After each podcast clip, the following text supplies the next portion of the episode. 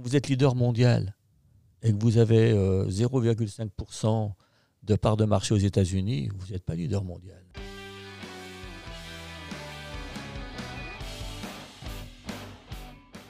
Bonjour. Bonjour. Bonjour Philippe Gallet. Bonjour. Aujourd'hui, on a l'honneur d'être au siège social de TSL. Bonjour Philippe Gallet, merci de nous accueillir chez vous. Ben, bienvenue euh, à TSL, à Anne-Sylvieux. Que je vous propose peut-être pour démarrer, c'est juste de vous présenter en quelques mots. Alors, euh, Philippe Gallet, je suis le patron de TSL et puis aussi d'autres sociétés qui font d'injection plastique principalement. Et euh, aujourd'hui, euh, j'ai 66 ans, 67 ans bientôt, dans, dans 10 jours. Et donc, je ne suis pas encore à la retraite et j'y pense même pas.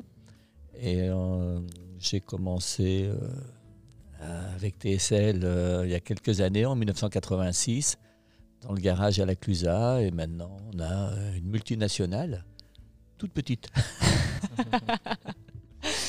On va, on va, y revenir, mais euh, peut-être que euh, pour démarrer, on peut s'intéresser à Philippe Gallet, enfant. Alors, euh, moi, je suis né à la Clusa, en Haute-Savoie, donc. mon père était moniteur de ski, guide de montagne, et ma mère était à la maison. Alors, faut bien voir les choses. dans les années 60, la Clusa, c'était pas comme aujourd'hui un petit peu euh, perdu là-haut. Hein. Je descendais à Annecy euh, deux fois par an. Là, je descends tous les jours d'Accuse à Annecy. À l'époque, c'était deux fois par an. On se mettait, on s'habillait en dimanche pour aller à Annecy. C'était la ville et tout. On était un peu euh, les paysans là-haut, faut reconnaître. Mais on était bien et on a peut-être gardé le bon sens paysan. Et là, votre, environnement à 5 ans à la Clusa, à quoi ça ressemble? À 5 ans à la euh, des fois on allait à l'école euh, quand la route n'était pas dégagée dans une petite euh, charrette avec, des luges. Et s'il neigeait, on nous cachait derrière pour pas recevoir la neige. C'était encore une autre, c'était vraiment une autre époque. Et je sais que la route qui montait aux confins, par exemple, qui partait du village, n'était pas goudronnée, elle était en, en, terre, et en rocher. Quoi. Et euh, donc, euh, c'était. Il euh, faut savoir qu'on était un petit peu les, pays, les paysans. Quand je suis arrivé au collège à Thône, il y avait de l'anglais, il y avait du latin. Pour moi, l'anglais, c'était une langue inconnue. Il faut dire qu'on n'avait pas la télé.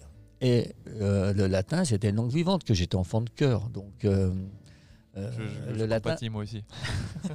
le, latin, ça me parlait, alors que l'anglais, ça me parlait pas du tout. Et donc, euh, ça voulait pas rentrer d'ailleurs. Il y avait le, le, curé qui était prof, il me donnait des coups de règle dans le ventre pour essayer de la faire rentrer, et ça marchait pas. C'est une technique, je crois, qui a été abandonnée d'ailleurs. Hein. On le fait plus à l'école, je crois. Ah bah j'espère, j'espère, j'espère. Du coup, si, on avance un peu peut-être euh, sur votre, votre adolescence au final, euh, vous parlez de, la découverte de la ville, presque Tône, euh, de, l'école. Euh, c'est qui Philippe Gallet à 15 ans? Alors, l'école à Tône, c'était pour moi une prison, c'était une horreur. Et ensuite, j'ai des gourmands, donc j'allais faire cuisinier, donc j'avais voulu faire l'école hôtelière à Tonon. On avait fait des tests, ils voulaient que je sois ingénieur. Moi, je voulais pas, parce que je ne savais pas ce que c'était. Ingénieur, à la ingénieur, ça n'existait pas. Il y avait moniteur de ski, paysan, euh, boulanger, euh, hôtelier, mais euh, ingénieur, non. Et donc, je voulais faire absolument l'école hôtelière et je suis allé à l'école hôtelière à Tonon en stop comme un grand. Là, j'ai vraiment fait un grand pas. Et donc, je suis allé à l'école hôtelière de Tonon qui m'a beaucoup apporté du point de vue travail. C'est-à-dire, c'est là où j'ai appris à bosser. C'est là où euh, j'ai appris à ne pas compter mes heures, à bosser le week-end. Pour moi, bosser le week-end ou la semaine, c'est pareil. Hein. faire 60 heures par semaine, c'est le minimum. Puis voilà, donc ça m'a beaucoup servi par la suite. Côté, euh, on va dire, euh, cuisine, ben, si, qu'on fait du plastique, la raquette, on fait un peu de la cuisine, on fait chauffer du plastique, on fait, il faut qu'il ait une certaine teneur et tout, donc il y a toujours un petit côté comme ça. Voilà, recette. Euh, mais euh, ça m'a appris à bosser quand même. Et euh, voilà, donc l'école hôtelière, là ça me plaisait bien. Mais j'ai remarqué qu'il faisait très chaud dans les cuisines. Et euh, j'ai dit, il faut quand même que j'aille peut-être un peu plus loin que le BEP, le CAP cuisine. Alors j'allais au brevet de technicien atelier. Et là, il y avait de la compta, de la gestion, et là, vraiment, ça me bottait bien. Et euh, donc, j'ai fini euh, le meilleur de l'académie dans, ces matières-là. Et ensuite, je suis allé faire des UT gestion à Grenoble. Et des UT gestion dans l'ampli, dans l'amphi, on me, demande ici, il n'y a pas de passe droit, etc. tout le monde a le bac. Est-ce que quelqu'un n'a pas le bac? J'avais un brevet de technicien hôtelier. J'ai été pris euh, sur dossier vu que j'avais un bon, bon, niveau en gestion. Et pendant le premier trimestre, j'ai vraiment bossé parce que j'ai dit, j'ai pas le bac, ils ont tous le bac, moi je suis perdu là. Et en fait, au bout d'un trimestre, j'étais euh, dans le top 3 ou premier, j'en sais rien, enfin bon, dans les meilleurs. Donc après, j'ai bien relâché. J'ai beaucoup fait travailler les bars de, de, de, Grenoble. C'est important aussi. Bah oui, c'était c'est important parce que c'était quand même mon métier de base d'hôtellerie et tout. Donc euh, j'allais voir pour pas perdre la main ce qui se passait derrière le, bar. Quoi. Très belle, très belle pirouette. et pendant cette période-là, est-ce qu'il y a euh, encore beaucoup de ski ou du sport ou des, des hobbies en parallèle? Alors, euh, j'ai toujours fait du ski. Mon père a été directeur d'école de ski ensuite, après d'être moniteur. Et, euh, donc, il cherchait souvent des moniteurs pour les vacances. Donc, à partir de l'âge de 16 ans, je ne me, portais pas, que ce soit à l'école hôtelière ou à, à l'IUT gestion. Et euh, je revenais tout bronzé en disant voilà, j'étais malade pendant 15 jours et pendant 15 jours j'avais enseigné. Ça faisait aussi mon argent pour payer mes études, entre parenthèses. Et donc, euh, les vacances de Noël, de février, euh, j'enseignais 15 jours à Noël, 15 jours en février. Et ensuite, j'ai passé le monitorat de ski, etc., ce qui m'a permis d'enseigner pendant longtemps. Donc là, vous, vous, vous développez, je dirais, en tant que ben, étudiant puis professionnel ou pré-professionnel. Euh, vous faites votre, euh, votre brevet technicien hôtelier, vous, faites de la compta, de la gestion. Euh, qu'est-ce qui se passe après ça? Est-ce que vous rentrez dans le monde du travail ou vous y étiez déjà et vous, y allez encore plus? Qu'est-ce qui se passe? Alors, après le DUT gestion, je voulais continuer parce que j'étais brillant élève, en fait. C'est vrai. Et non, je me débrouillais bien. la prof de compta disait Regardez Galet, moi, lui, il est sérieux. On est à 19-20 de moyenne mais j'ouvrais jamais mes cahiers, ça rentrait tout seul. Et puis. Euh, la cuisine, ça vous manquait pas à l'époque? Non, pas trop, non. Et le soir, euh, je faisais plutôt la fête. Pourtant, je faisais des bonnes notes. J'étais un exemple. Et je voulais donc continuer à faire euh, une maîtrise de gestion, une expertise comptable. Mais là, il fallait le bac. Alors j'ai dit, oh, je vais pas encore repasser le bac, c'est complètement ridicule, c'est la France. Et, et donc, j'ai dit, bon, ben, allez, stop, j'arrête. Et je suis rentré chez une grande société qui s'appelait Borel. À l'époque, qui était hyper connue pour ses restaurants d'autoroute, qui étaient des gastronomiques, euh, ou le compteur de gastronomique, je ne sais pas exactement, mais plutôt le contraire, qui avait une très bonne réputation. Et Borel avait racheté le groupe Sofitel. Donc j'ai fait mon stage chez Borel. Et ensuite, euh, je suis rentré à Sofitel à, à Roissy où là, je suis rentré en cuisine. J'ai repris mes premières amours, mais en disant, bon, moi, je ne vais pas rester en cuisine toute ma vie. Et au bout de six mois, je dis, bon, ben, écoutez, euh, vous êtes gentil, mais moi, il faut que j'évolue. Et donc, j'ai commencé à évoluer. Et en deux ans, j'ai fini directeur restauration. J'avais 23 ans. J'avais 70 personnes euh, dans ma, sous moi, quoi, en fait. Et le, je me débrouillais bien. Ma carrière était toute tracée, par contre. Euh, j'allais être directeur d'hôtel, directeur régional, directeur euh, peut-être national d'un pays ou chose comme ça. Aventure zéro. Et donc, euh, j'ai toujours eu envie de me mettre à mon compte. Et j'ai dit, bon, allez, je vais retourner la montagne et je vais prendre un restaurant. Donc, j'ai pris un restaurant à la Clusa, en gérance. Et j'ai lâché Sofitel. Alors, les gens, ils étaient mes parents disaient c'est pas possible, tu as vu la situation que tu as là-bas. J'étais en costume cravate tous les jours, c'était la classe. Euh, On connaît ça, oui. On les a abandonnés. ouais, ça, allait être ma question parce que du coup, cette décision, ça a été euh, pour les gens autour de vous, j'imagine, une surprise. Comment vous avez géré ça? Ah ben, Les gens, ils comprenaient pas. Ils disaient non, il faut rester là. Tu as la place que tu as, j'avais un très bon salaire. Euh, le matin, euh, j'allais bosser le matin tranquille à 9h. à midi, je mangeais à la cafétéria ou, ou à la pizzeria qu'on avait dans l'hôtel. C'était à 360 chambres. C'est le Haussmann maintenant qui est à Roissy. Et euh, ensuite, euh, l'après-midi, je bossais. Le soir, j'allais faire l'apéro. J'ai mangé au gastro euh, au 9e étage. Ensuite, il y avait la boîte de nuit. J'allais surveiller le bar de la boîte de nuit. Et là, j'étais très attentif. Je restais jusqu'au bout de la nuit.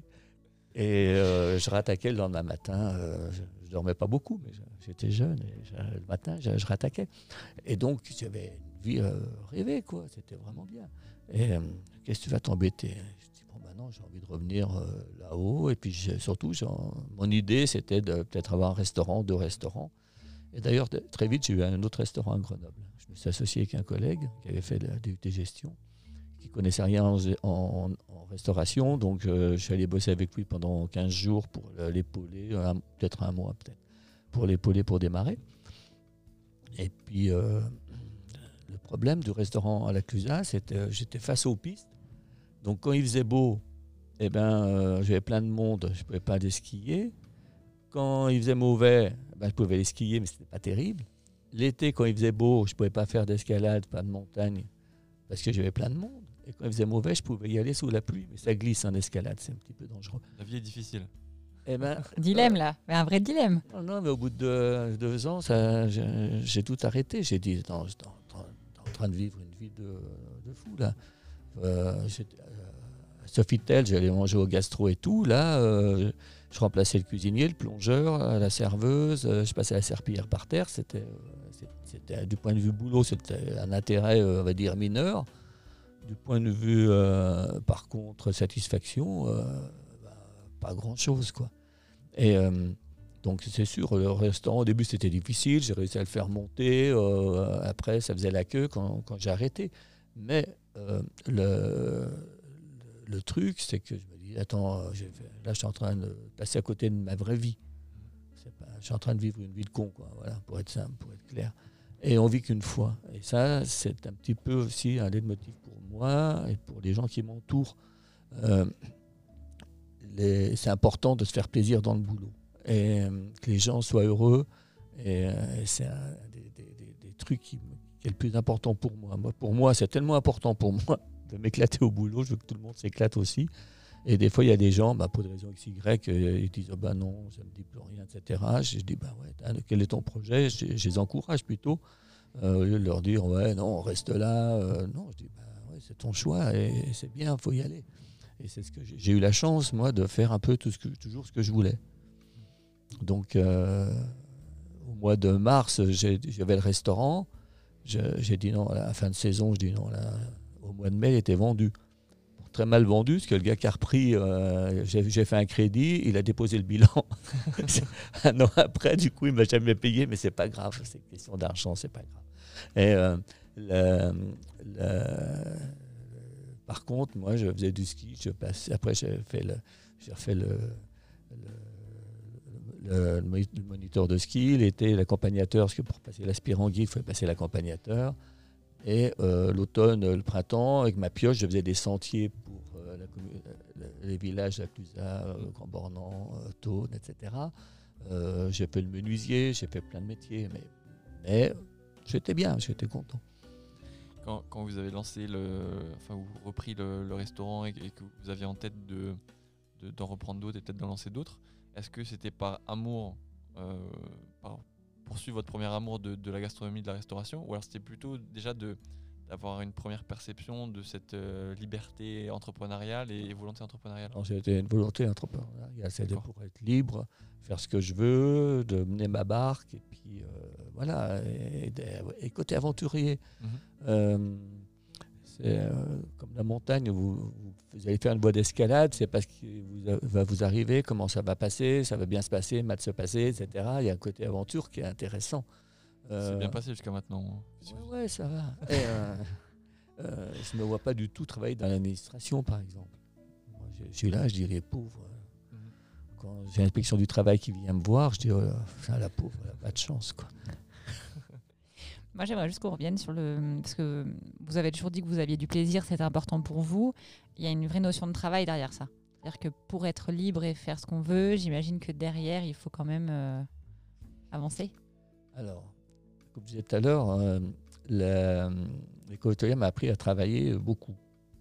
Euh, quand j'avais le resto de la, de la Clusa, je travaillais euh, le soir jusqu'à 2h du matin. euh, on faisait des soirées euh, avec des fois des films, des fois la musique, etc. Et le matin, j'étais debout à 6h pour faire les croissants, pour aller livrer le club hôtel au-dessus. Et donc, pour pouvoir faire tourner ce truc-là, je, je- je faisais, je sais pas, 12 heures par... combien, combien ça fait là? 24 moins 6, ça fait... euh, 18 Ça fait 18, ça heures fait par beaucoup. 18 heures par jour, 7 jours sur 7. Mais c'était pas, un- c'est pas un problème, je faisais un truc qui me plaisait. Le jour où ça m'a plus plu, j'ai, j'ai vendu le resto. Point barre. Et le- donc, euh, dans, ma, dans ma vie, si je prends TSL, j'ai bossé tous les week-ends, j'ai fait euh, la semaine, je m'occupais de TSL, euh, quoi, par la suite, hein, pas tout à fait au début. Euh, les week-ends, j'allais faire les Coupes de France de raquettes pour euh, lancer l'activité, etc. Je rattaquais le lundi. euh, je n'ai jamais compté mes heures, mais je ne travaille pas, je m'amuse. Le truc, c'est que même aujourd'hui, euh, je dis, bon, la retraite, ouais, bon, je- j'y pense pas. Pourquoi? Parce que je m'amuse. J'ai jamais vraiment travaillé. À Sofitel, je m'amusais. Boîte de nuit et tout, je m'amusais. Ah, vous étiez rigoureux. Non, mais je travaille beaucoup, mais euh, avec plaisir. Euh, le jour où je me fais plus plaisir, le jour où je me suis fait, plus fait plaisir, j'avais envie d'autre chose, j'ai arrêté. Les gens disaient non. Euh, Le resto, le jour où j'ai dit je stop, j'ai arrêté. Ça- la décision, elle a pris euh, cinq minutes. hein. Et, euh, et le, et le- et le- le- le but, c'est euh, de, que les gens soient heureux. Et que, moi, je suis heureux dans mon boulot et je veux que les gens soient heureux. On n'y arrive pas toujours. hein. Des fois, il y a des, des surprises, on va dire. C'est assez, en, vous écoutant, c'est assez quand même euh, précurseur comme façon de penser parce que au, final, euh, euh, c'est le type de, mindset, d'état d'esprit que de plus en plus de gens ont maintenant en, en 2021. Euh, là, on parle d'il y a 30-40 ans. de ne pas suivre, je dirais, un schéma social préétabli et des, pressions sociales. Euh, à, l'époque, j'imagine que bon, j'étais pas- tout à fait né ou presque. C'était pas forcément évident. Qu'est-ce qui vous a euh, développé dans, cette, dans ce sens-là? C'est euh, c'est votre éducation, c'est vos parents, c'est euh, vous-même, euh, votre connaissance de, de vous-même? Alors, je pense pas que ce soit mes parents. Mes parents, euh, les parents comme tous les parents, ils veulent que les gamins euh, puissent avoir un travail fixe. Et Sofitel, c'était parfait pour eux. Euh, par contre, ils étaient bien contents que je retourne à la Clusa. C'est c'est toujours comme ça. hein. Voilà, bon. Ils n'étaient pas mécontents. Euh, le, le- le truc, c'est-. Non, je me suis jamais trop préoccupé des, des autres, ce qu'ils pensaient et tout. Moi, je fais ma voix. Si ça leur plaît, ça leur plaît. Si ça leur plaît pas, c'est pas, pas, pas un problème. Tout le monde ne vit pas pareil. Sinon, on serait peut-être tous fonctionnaires. ou tous, euh, les fonctionnaires sont très heureux. hein. Certains, oui. Ouais, je pense, j'espère pour eux. hein. Il y en a, mais je vois que ça, ça- ça m'attriste quand je vois les gens euh, qui, vont, qui vont au boulot, qui disent Oh là là, on va au travail, euh, il y a le confinement, vous vous rendez compte, on va au travail, et puis on rentre à la maison, et puis euh, le lendemain on retourne au travail, et après on rentre à la maison. Mais c'est une horreur.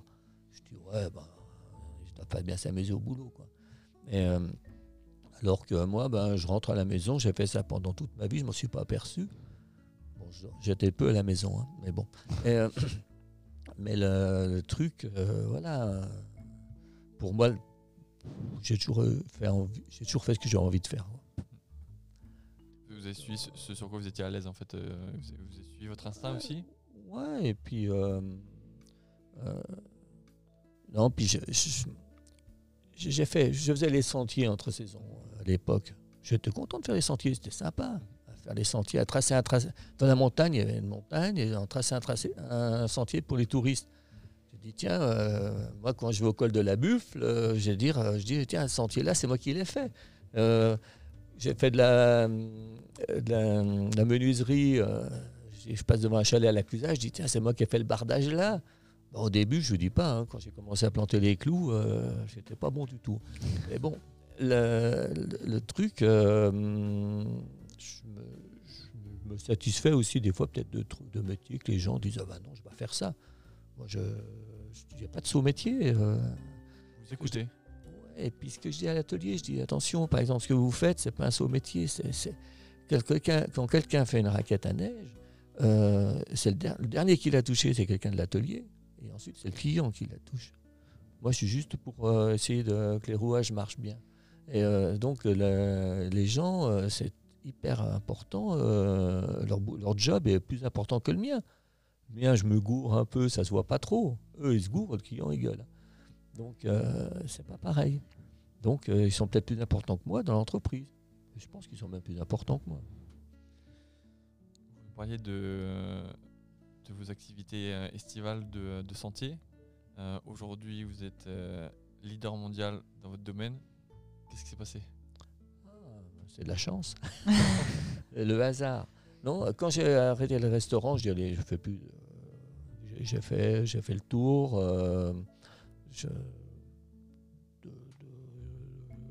d'une boîte. Allez hop, euh, rideau. maintenant, je fais un truc euh, dans la nature, dehors. euh, Il y a ce côté-là aussi. hein. Peut-être j'étais en avance maintenant. Les gens veulent refaire ça aussi. Et euh, et donc, euh, ça m'allait très bien. Euh, J'adore enseigner. Enseigner le ski, c'est génial. Les gens n'y arrivent pas, on les conseille, ils apprennent quelque chose, on leur apporte quelque chose, on a le résultat immédiat. Des fois, c'est un peu long, euh, suivant les gens, mais on a quand même un résultat relativement immédiat. Et les gens sont, heureux. Donc, on amène du bonheur, c'est quand même sympa. Et euh, donc, c'est des métiers qui sont, qui sont bien, même si des fois il neige, ça euh, bon, ben, on s'habille, hein, c'est tout. Bon. Et le-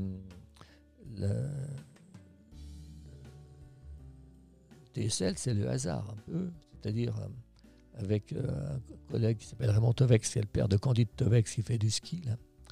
Et, et donc. Il est pas euh, mauvais d'ailleurs, je crois. Attends, comment Il est pas mauvais il te je crois. non, non, il n'est pas mauvais, ouais. Et donc, euh, le- avec Raymond, euh, après les cours de ski, on posait les skis euh, à, 5, à 4h30. À 5h30, on, on était prêt à repartir avec des clients.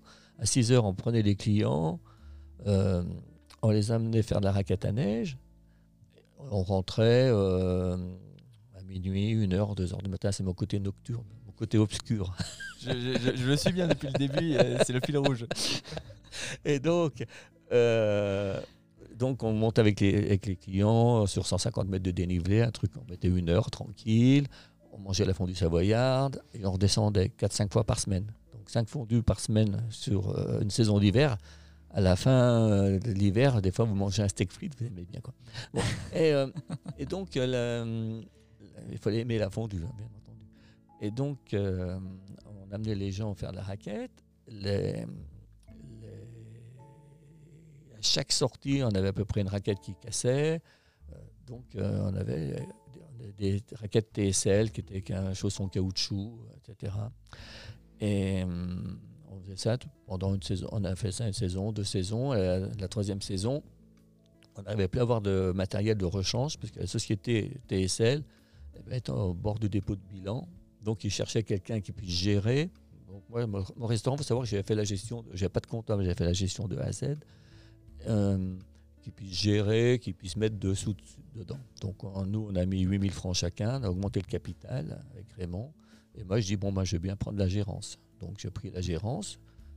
Et donc, on s'est occupé de TSL après les cours de ski.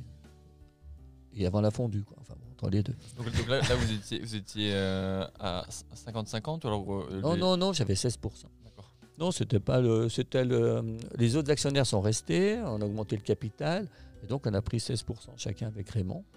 Euh, on avait donc 8000 francs sur 50 000 francs, 16%.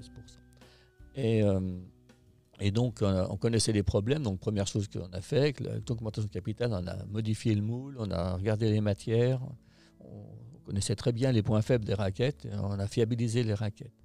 Donc là, on est en 86. Hein. 86, ouais. Dans un garage à la Clusaz. Eh ben, on a pris, euh, voilà, on montait les raquettes dans le garage avec les actionnaires euh, le samedi, euh, 4-5 samedis par, euh, sur l'hiver, puis un petit peu moi le soir euh, avec Raymond. On faisait 1000 paires de raquettes par an. Hein. C'était pas non plus euh, gros marché. Le marché n'existait pas. C'est-à-dire, si on avait fait une étude marketing, on aurait vite arrêté. Co- comment, comment on motive des gens à monter des raquettes en 86 alors qu'il n'y a pas de marché? Et on en fait quand même 1000 par an, c'est quand même pas mal. Non, c'est les actionnaires, tout le monde, euh, puis on fait le resto derrière. Donc, euh, Ah, il. Ah, Il y, y y a toujours un truc la nuit. Hein. On trouve une motivation quand même. Non, mais on, on se pose même pas la question. Tout le monde, euh, c'était des, des années fabuleuses à quelque part. hein. J'étais plus jeune, c'est pour ça que je dis ça. Mais, à quelque part, c'est des années fabuleuses parce que euh, on était tous actionnaires, euh, on n'avait pas de dividendes. D'abord, on a sauvé l'entreprise. Parce que quand j'ai pris, elle avait 100 000 francs de chiffre et 100 000 francs de perte. Donc, euh, elle était très mal. Et donc, euh, le, le truc, c'était de, de nous, on voulait surtout, avec Raymond, les pièces détachées pour pouvoir continuer à manger la fondue. Et donc, on a continué.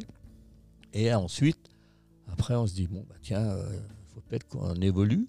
Euh, on dit, tiens, il faut une raquette, une raquette pour les femmes ou pour les enfants, les ados, quoi, un truc plus petit. Donc, on a commencé à faire une raquette un peu plus petite. Euh, en 88, en 88, je- on, on était déjà 88-89, on était à 500 000 francs de chiffre. Et on est passé de 100 000 à 500 000 en 2-3 ans. J'ai tout changé le réseau commercial, c'est-à-dire euh, en fait à l'époque c'était mal, euh, c'était clair. TSL fabriquait les raquettes, il passait par un agent commercial qui prenait la marge, mais qui s'occupait pas des clients. La preuve en est, c'est que j'ai pris moi un, VRP et l'agent commercial il, s'en est aperçu au bout de 3 ans. Y avait sur le même secteur que lui et quelqu'un qui tournait. Et euh, la- donc j'ai changé le système. J'ai dit non, non, maintenant, on on- que tu prennes la marge, c'est nous qui prenons la marge, on augmente nos prix, euh, le prix de vente ne change pas. Enfin, bon, on a changé le, sch- le schéma de, de répartition de richesse, on va dire. Et euh, donc ça, c'était le, le premier un point important pour la société. Là, on est sur un marché local français? Ah, là, on a- ah non, on a, on a- on a commencé. alors, la première année, on a été dans 17 magasins. Euh, ensuite, on a commencé à exporter un peu plus loin. On a exporté à Annecy. On était sur Thône. hein. Donc, on a exporté à Annecy. Ensuite, on, était à Ch- on a exporté à Chambéry. Après, on a fait du grand export à Grenoble. Wow. Ouais, non, mais là, hein, toutes les années, c'est évolué comme ça. Ensuite, on est allé jusque dans les Pyrénées, et Alpes du Sud, et même euh, à Paris. Et donc, euh, là, c'était vraiment l'apothéose. quoi. Et euh, donc, on a, on a grossi. Il n'y avait pas vraiment de stratégie. Alors, il faut savoir que pendant les cinq premières années, je n'avais pas de salaire hein, non plus. Je faisais ça euh, à côté. Euh, toujours moniteur euh, en... Ouais, bien sûr, ouais, ouais. Moi, j'ai fait moniteur euh, jusqu'à l'âge de, je sais pas, moi, 50 ans, 55 ans. moi. Et j'ai fait de moins en moins, parce que j'ai de plus en plus de boulot à TSL, mais j'ai toujours gardé ce contact avec les clients jusqu'au jour où j'ai plus la foi à enseigner. Et là, j'ai dit j'arrête. Donc, je me, suis, me faisait plus plaisir. Voilà. Donc, euh, je faisais- j'enseignais presque plus. Euh, J'enseignais euh, peut-être deux semaines en février que le matin, c'est tout. Puis non, je, je dis non, là je m'éclate plus. Donc j'ai arrêté. J'enseignais pas pour gagner de l'argent, j'enseignais pour le plaisir d'enseigner. J'ai jamais travaillé pour l'argent. Ça c'est un principe. J'ai travaillé pour me faire plaisir, pour, pour donner du plaisir aux gens, mais pour être bien. C'était pas l'argent c'est un outil, il faut gagner des sous. hein. Mais euh, le, le truc, c'est pas, le, c'est pas ma, ma finalité. Il y a des gens, c'est leur finalité, ben, c'est leur, leur- leur truc, hein, s'ils se font plaisir. Donc, Picsou, là, tout. Et, euh, et donc, voilà. Et euh, donc, revenons à nos moutons. Euh, On est à l'exportation parisienne. Ouais, l'exportation. Donc, euh, non, mais euh, la, la société au début, donc, on a dit, bon, après, me- j'ai dit, on va faire d'autres produits. Tu disais qu'il n'y avait, pas- avait de stratégie pendant 5 ans. Il y avait une stratégie quand même, dit, on va, on, Oui. va on, on- on a, on a un moule pour faire des raquettes, on a des raquettes, euh, on peut essayer d'en vendre un peu plus. Donc, essayons d'en vendre un peu plus. On a commencé à faire un, on, a le- le- on dit, tiens, on va faire le salon à Grenoble. Donc, on est allé au salon à Grenoble, on était juste à côté des toilettes, dans un petit truc là. Donc, on voyait beaucoup de gens passer, mais c'était plutôt les exposants qu'aller aux toilettes. Et euh, donc, euh, c'était pas le, le grand truc. Les raquettes, les gens regardaient, c'est quoi ce truc-là Ça n'intéressait personne. Euh, par contre, il y avait euh, les snowboarders, ils avaient des grands stands, des trucs immenses, des trucs avec de la vraie herbe dedans, pas de la- de l'herbe. C'est pour Et, donc, le, le, le- truc, euh, je dis, euh, le snowboard, euh, moi avec mes raquettes, j'avais fait faire du snowboard. Bon, ben, ils ont tous disparu. hein. Et euh, donc, euh, le, truc, on était tout petit, euh, mais on a trouvé deux, trois magasins. C'est là on a commencé à exporter à Grenoble, etc. Parce que les gens nous ont vu, oh, tiens, je vais m'en prendre trois paires, etc. Et, euh, donc, on a commencé à faire euh, avancer le marché. Ensuite, il y a une vraie volonté de, de rajeunir l'image. On sait très bien que l'image était ringarde. Euh, on comme je dis souvent, on faisait de la raquette la nuit. euh, la vérité, c'est qu'on la journée, on vendait des virages. On ne pouvait pas faire de la raquette en même temps. On, le faisait la nuit après les cours. Mais euh, on disait, je dis officiellement, c'est la journée, ils auraient balancé des boules de neige. Les gens disaient, c'est quoi ces mecs là-bas qui font de la raquette C'est quoi ce truc-là C'était vraiment ringard. Et donc, on a lancé un petit peu des, des compètes, compétition sur Borgard, euh, ensuite en Chartreuse. Ensuite, j'ai organisé une Coupe de France de raquettes à neige. Ensuite, euh, dans les années suivantes, une Coupe d'Europe. On a fait du travail avec les journalistes pour qu'ils donnent euh, une image euh, plus sympa de la raquette avec les, magazines de l'époque. On j'ai commencé à faire du travail un petit peu. j'ai fait du marketing sans savoir ce que c'était. J'ai jamais fait de marketing. J'en ai fait par hasard. Et, et donc, fait un catalogue. Il n'y avait pas de catalogue quand j'ai pris la société. Donc, on a fait tout de suite un catalogue en noir et blanc, puis après un catalogue couleur. Parce que je me dis, ouais, si on a un catalogue couleur, pour les gens, ça fait quand même euh, plus boîte internationale, quoi. Mm. En français, hein. En français, la question de l'anglais viendra, vous inquiétez pas. Non, moi, c'est encore en latin, moi. Et là, du coup, c'est euh, tout ça, vous l'avez pas appris. euh, C'était au feeling. C'était, vous avez regardé d'autres marques se développer. Vous vous êtes dit, ben, il y a des choses bien à prendre et on devrait recopier la même chose? Alors, il y a un peu de feeling, euh, il y a beaucoup de logique. On se dit, si je veux progresser, il faut que j'aille au salon, que je, qu'on me connaisse. Il faut que je fasse des pubs dans les magazines. Il faut que j'ai une force commerciale. Donc, je trouve des représentants. Au début, ça ne se précipitait pas, les représentants. Ensuite, il faut que j'ai des bons produits. Et là, là-dessus, c'est arrivé à un concurrent qui s'appelle Folies, euh, Gérard Rambose, qui a sorti une raquette qui était assez révolutionnaire, qui était euh, avec une plaque articulée euh, comme ça. Et je dis, ouais, euh, ouais euh, euh, c'est quand même. euh, et il commençait à en mettre beaucoup. Vous l'avez acheté? Non, non, non. Non, non, je, d'abord.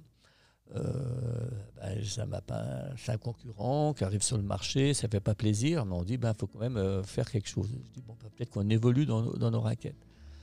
Et euh, donc j'avais investi euh, une raquette femme et, une- euh, fixation. J'ai investi 500 000 francs. C'était le chiffre d'affaires de la société. L'année suivante, pas de neige, donc euh, pas trop de ventes. Et on a vendu 17 paires de fixations comme Rambose. Donc c'était pas non plus le meilleur coup du, siècle. Mais aujourd'hui, toutes les raquettes sont avec des plaques articulées. donc c'était peut-être pas, trop mal. Et là, il m'appelle, dit Ouais, dis donc, euh, pas, lui qui m'appelle, son conseiller en brevet qui appelle et il dit Voilà, monsieur Gallet, euh, vous êtes dans son brevet. Euh, je ne savais pas que ça existait, les brevets. Pas un problème. Et donc, euh, le- je, moi, je vais voir un conseiller en brevet, on regarde le truc, coup de chance, on n'était pas 100% dans le brevet, donc ça poussait à travers.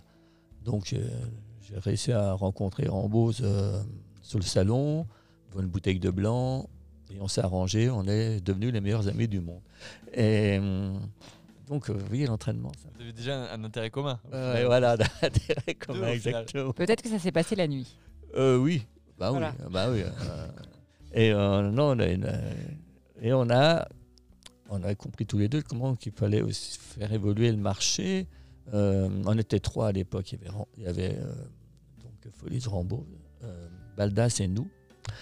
Et on était, euh, on était concurrents, mais on était copains quand même.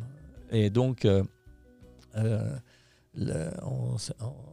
comprenait que n'importe comment, si on veut vendre plus, eh ben, il faut quelque part, tous les trois, faire évoluer le marché. C'est-à-dire, c'est, c'est, plus facile euh, euh, de vendre plus si le marché est gros que euh, s'il est tout petit. Donc, euh, voilà. Et ensuite, personnellement, après, je me dis, ouais, bon, ben, TSL, il faut euh, que euh, je fasse attention quand même, parce que je vois toutes les sociétés, on a vu ça dans le snowboard par exemple, eh ben, il y a les précurseurs, on était les précurseurs tous les trois, et puis à la fin, il ne reste plus qu'un euh, souvent. C'est-à-dire euh, les autres se font bouffer par euh, les grosses marques qui arrivent. Et, euh, donc, euh, c'est aussi dire tiens, ben, tiens, faut peut-être quand même que je réfléchisse à prendre une certaine taille. C'est pas pour écraser tout le monde, c'est pour survivre. C'est tou- toujours l'instinct de survie à quelque part. Et on se dit bon ben, euh, sans grande stratégie, euh, on se dit ben, la logique, c'est quand même d'avancer. Et donc, j'avais appris les brevets, donc après, je dis ben, on fait quelque chose, on brevette. Et donc, euh, j'ai déposé une soixantaine de brevets dans ma vie. quoi. Et j'en dépose toujours. Et pour survivre, il faut sortir les meilleurs produits, se faire connaître plus que les autres, etc. Et donc, on a réussi à monter comme ça au, fil des années. Ensuite, on, on faisait du monoproduit, monosaison. Donc, on s'aperçoit que c'est hyper dangereux. Euh, donc, euh, on se dit, tiens, il faut euh, essayer de, passer l'export euh, Grenoble-Pyrénées, d'aller passer de côté de la frontière, d'aller un peu en Suisse, et donc d'exporter sur différents pays. Comme ça, s'il n'y a pas de neige en France, il y en aura peut-être en Suisse, peut-être en Italie, etc. Et, Je, vous interromps dans, dans, dans, cette, cette approche-là, parce que c'est quand même intéressant, je pense, de, de comprendre votre schéma de pensée, je dirais, parce que vous avez quand même pris énormément de, virages, de pivots, de, de choix, vous avez fait des choix stratégiques qui ont, au final, ben, marché dans, le grand, je dirais, sur la longueur. Euh, Il y en a qui ont peut-être un peu moins marché, comme l'histoire de, l'articulation.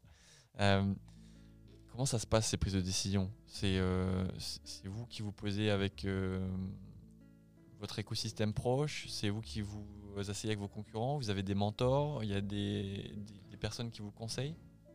Ou c'est votre sens paysan qui... euh, Alors c'est d'abord mon sens paysan. Euh, D'abord, euh, jusqu'en 92, euh, je n'avais pas d'employé, donc c'était clair. Je pouvais décider que par moi-même. Euh, avec les actionnaires quand même, on discutait. Tiens, on- quand on a décidé de faire une plus petite raquette, on a discuté entre, entre nous. Bon.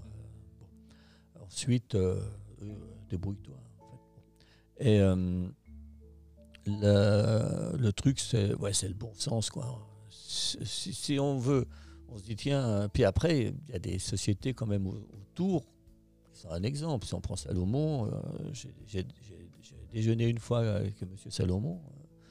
Euh, lui était à la retraite déjà. Et euh, il me dit, ouais, ben, un conseil que je vous donne, c'est de maîtriser votre réseau commercial. On dit, bon, bah, tiens, c'est c'est peut-être intéressant comme, comme truc à faire. conseil, oui. Voilà. Le- Ensuite, si on prend toujours Salomon, diversification, maintenant, ils font plus de produits été que de produits hiver. Surtout cette année. hein. Euh, mais d'une manière générale quand même. Donc, ils ont réussi une bonne diversification. Donc, on dit, ben, nous, il faut exporter puis diversifier. Et, euh, donc, euh, le... c'est pas inventer la poudre, hein, je fais comme les autres. Donc il y a des, donc y a des, des gens en- ou des organisations en plus de votre, en, en complément de votre, euh, je dirais, bon sens paysan qui vous ont partagé leur schéma de pensée ou quelques idées simples sur lesquelles vous vous êtes concentré on regarde un petit peu ce qui se passe autour. Alors, on va dire, ben, si j'ai des qualités, hein, j'aime euh, mes cheveux. Mais ça, on a, on a la même. la même. non, vous avez plus que moi. Et donc, le- en termes de qualité, je pense que j'ai le bon sens. Peut-être le bon sens paysan, une certaine logique. Et je suis curieux. C'est-à-dire, euh, je m'intéresse à tout. Donc, euh, je m'intéresse à plein de choses et pour ça qu'on arrive à évoluer. Donc, je vois ce qui se passe dans euh, dans d'autres domaines, etc. Et, je vois, par exemple, j'étais toujours très attentif sur le marché, sur le marché de la raquette. Au début, on a, on a fait de la compète en raquette pour donner une image jeune. Et ensuite, j'ai plutôt levé le pied parce que je veux pas que les gens pensent que la raquette, ça se fait seulement en courant.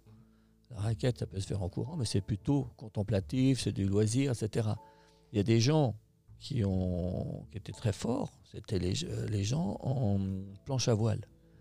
Dans les années 80, les planches à voile sur le lac d'Annecy, il y avait 500 gars le week-end, planche à voile, des grosses planches bien larges, bien longues, bien confortables. Et qui traversaient le lac d'Annecy avec un vent force 1. Ils allaient manger de l'autre côté, pique-niquer, puis revenaient, de l'autre côté. Et euh, ça, marchait euh, très très bien, la planche à voile. Tout le monde avait sa planche à voile. Et ensuite, ils ont commencé à communiquer sur la planche à voile un petit peu fun. C'est-à-dire, euh, les gens, ils faisaient des sauts sur les vagues. Puis après, il y a des gens qui avaient faire des, des loopings avec la planche à voile. Donc, le pimpin comme moi, ma planche à voile, j'ai l'air d'un idiot. Frustré. Ah ouais, je je- dès, dès qu'il y a un for- for- force 2, je tombe. D'ailleurs, je la sors pas d'ailleurs. Bon. Et, euh, et donc, euh, je dis, j'ai l'air ridicule. Non, non, le ridicule tue, donc, mettons la planche à voile au garage. Du coup, il n'y a plus de marché planche à voile. C'est-à-dire, ils ont tué le marché euh, en, en communiquant mal dessus, en faisant de l'image extraordinaire euh, qui fait rêver. Eh ben, ils ont tué le marché. Et donc, moi, je, je dis, attends, euh, raquette, c'est un truc euh, pépère quand même, euh, contemplatif. Une fois, j'étais avec le directeur marketing d'un concurrent aux États-Unis, en anglais, là, je n'étais pas en latin, je parlais. Et, donc, euh, il me dit, ouais, aux États-Unis, le marché, il baisse un peu, on le relance, on va relancer un peu, un peu plus la compétition et tout. Je dis, mais, non. On a des tire-bouchons en forme de raquette, DSL. Je dis, la raquette, c'est ça, c'est le tire-bouchon. On part euh, se promener, on s'assied, on ouvre une bouteille, ça revient, c'est le fil du jour. et, et donc, euh, un peu de reblochon et, euh, et ou de gouda Ouais. pour les Américains, je sais pas ce qu'ils mangent comme fromage. Et- Et donc, le, le- et puis on est avec la famille, c'est sympa, ou avec les amis, puis on revient tranquille. C'est ça la raquette. C'est pas de courir à vous, vous communiquez toujours sur le fitness, et vous là, vous montez encore à un stade dans la compète. Je dis, non, euh, la raquette, c'est un truc cool. Et il faut en faire un sport cool. Et aux États-Unis, euh, ce qui est cool, c'est bien. hein. Aujourd'hui, euh, le cool, c'est bien. Et donc, ils ne comprenaient pas ça. Quoi. Là vous, là, vous touchez du doigt un, point super intéressant, tu en as parlé aussi, l'aspect in- internationalisation au final de, de l'entreprise. Vous parlez notamment du marché nord-américain. Comment est-ce que ça s'est passé pour vous? En art américain, c'est une grande aventure. Alors, le premier, la première personne qui est intéressée, il n'y pas de sous pour, remettre de, acheter de l'essence. Donc, euh, il a visité personne, il n'a rien vendu. On est en quelle année là? Oh, Ça, c'est les années euh, 90 par là. Et euh, ensuite, non, 92 déjà. Ensuite, années 90. 14 par là, j'ai deux Américains qui arrivent. Euh, c'était un gars qui était avant directeur marketing chez Nike, euh, l'autre qui était je sais pas quoi chez Nike aussi. Euh, et ils voulaient, ils, viennent me voir ici en France. Ils me demandent pour mettre une prise pour Internet. Nous, on avait des grosses prises comme ça. Et ça, j'ai dit ben non, nous on n'a pas les petites prises et c'est quoi ah, C'est pour envoyer des emails. Ah ouais, c'est quoi ce truc-là? Je dis, ben, ça, je ne ferai jamais de ma vie, ça. Je serais déjà à la retraite. et maintenant, euh, c'est vrai que tous les jours, la première chose qu'on fait, on regarde les emails. Et euh, donc, ils avaient un siècle d'avance sur moi. Et déjà, ils voulaient me racheter. Je dis, attendez, avant de me racheter, vendez un peu de raquettes, on discutera. Et euh, les- on, leur a vendu, on leur a envoyé 500 paires de raquettes aux États-Unis. Donc, au mois de d'août, euh, septembre, par là. Ensuite, eux, ils ont fait de la pub avec du couponing dans les magazines. Donc, dans les magazines, c'est au mois de novembre. Et ils ont répondu au mois de mai. Donc là, mois de mai, on ne vend plus de raquettes au mois de mai. Donc, c'est pourtant des directeurs, machin et tout. Donc, euh, les 500 paires, on s'est assis dessus. et- Oui, il- C'était un test, vous les, ils vous les- les ont pas achetés? Ils ont acheté, mais ils n'ont pas payé. Donc, non, C'est non, mais concept, on- ouais, tout à ouais. va être positif, c'était un test. D'accord. Un test. D'accord. Ensuite, on a trouvé un, plus tard euh, un autre importateur, alors, là qui était, qui, avait, euh, qui avait- qui- qui était vraiment euh, bien installé aux États-Unis, qui distribuait Lova, des chaussures. Et euh, par contre, lui, c'est business et risque zéro. Donc euh, déjà, il a pris, euh, pour être sûr qu'en dollars, il ne se plante pas, il a pris un coef de 3 ou 4. euh, comme ça, il dit déjà, si le dollar il fluctue, euh, nous, on sera, on sera bon. Donc on avait un prix haut sur le marché. Deuxième chose, dans la mentalité des Américains, les raquettes en plastique, c'était pour faire le plastique, c'était pour faire des poubelles, pas pour faire des raquettes. Donc les raquettes aux États-Unis, c'était en aluminium, avec un tour aluminium. Tout le reste est en plastique, mais pour eux, c'est une raquette alu. Tube. Tubulaire, ouais. Et euh, donc, euh, donc c'était difficile à vendre. On avait un prix pour la poubelle qui était vraiment trop cher. Et donc, euh, ça n'a pas marché. Et en, donc, ça, c'est les années euh, 98, 99. par là. Et ensuite, en 2004, là, mes concurrents, Tubbs, Atlas, se font racheter par, euh, euh, par K2. Et K2, euh, toute la production qui est américaine, il la transfère tout en Chine. Et là, je dis, là, il y, a une fenêtre pour nous. Je m'installe à Burlington où il y a Tubbs. Je reprends le personnel de Tubbs. Je fais des raquettes aluminium avec des gens qui savent les faire, parce que nous, on ne sait pas les faire. Donc, on fait des produits qui correspondent au marché. Et euh, on a du made in US. Et mes concurrents, c'est du made in China. Malheureusement, ça n'a pas marché exactement comme je voulais. Le... L'intention était bonne. Ouais, la, la stratégie Oui, est bonne, hein Ah, c'était excellent, excellent. Sauf que ça n'a pas marché. Comme quoi, mais des fois, avec la meilleure stratégie, ça marche pas. Moi, je note la persévérance hein, quand même, hein, parce que là, on est sur euh, 10 ans d'histoire Ah, c'est euh, pas fini. nord-américaine. C'est pas fini. Là, c'était le début de la grande aventure. Et euh, donc, 2004. Donc, euh, je me trouve, je mets comme patron de la filiale un, un, France- un franco-américain. Ça m'arrangeait pour la langue. Et, euh, la- parce que je n'ai pas trouvé de franco-latin.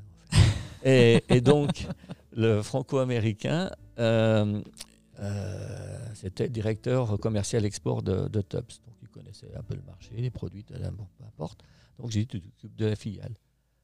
J'ai fait un bon deal, 10 000 dollars par mois, mieux payé que moi. Il vaut 2 000. Tu vaux 10 000 Ok, tu vaux 10 000, on ne discute pas. Quand, quand vous offrez un salaire comme ça à, à- à quelqu'un qui va au final être un, un acteur clé sur un nouveau marché, à, à quel statut vous êtes vous en France? Vous Alors, solide déjà ou Oui, c'était donc 2004, c'est qu'on a acheté le bâtiment ici. Donc là, ça marchait du tonnerre. On, était- on montait déjà, dans les 100 on arrivait des années à 10 millions de chiffres déjà. Et euh, donc on vendait euh, 200 000 paires de raquettes des années. Donc ça tournait bien. Heureusement d'ailleurs, parce qu'on avait les reins solides, on gagnait beaucoup, de, on gagnait de l'argent aussi, ce qui est un peu moins de concurrence, etc. Peu importe. Et euh, pour parler chiffres, je, vais être franc. hein, lui, il met 50 000 dollars dans la société. TSL met 500 000 dollars. Lui, il a 49% des actions, nous, 51. Euh, il avait 43 ans, je dis. ouais. Là, c'est l'âge où, où faut- on peut, euh, il faut prendre une décision, soit on continue d'être employé, soit on est pro- propre patron, etc. Et moi, je voulais qu'il vive la même aventure que moi. Je dis, bah, c'était patron des États-Unis, euh, un contrat comme ça, euh, ça vaut le coup. Hein. Ah Ça vaut le coup de se casser la tête. hein. Donc, euh, beau parleur, beau garçon et tout, euh, parfait. Et Tous c'est- beaux en Amérique, aux États-Unis. ouais, ouais, très positif, euh, tout. euh, euh, enjoy your weekend, etc. Euh, Ça n'a pas aidé pour, la, pour apprendre euh, l'anglais, ça. hein. et les filles, euh, elles étaient toutes folles ici. Là. Oh, il est bien, il est bien. Quand il présentait les trucs, beau parleur et tout. Et, euh, et donc, c'était le roi du marketing. Donc, euh, il n'écrivait pas un mot lui-même. Il le faisait faire par quelqu'un euh, qui était de souche américaine, que c'était quand même beaucoup mieux. Alors que moi, j'ai toujours fait un peu par moi-même. euh, j'ai toujours débrouillé un peu. Donc, il m'a quand même coûté 600 000 euros, 600 000 dollars la première année. Donc on a bouffé 600 000 dollars. On n'a pas vendu grand-chose. Par contre, il allait jouer avec le gouverneur du Vermont, qui a failli être président des États-Unis. Il jouait au golf. hein. C'était la classe. Bon, c'est nous qui payons le golf.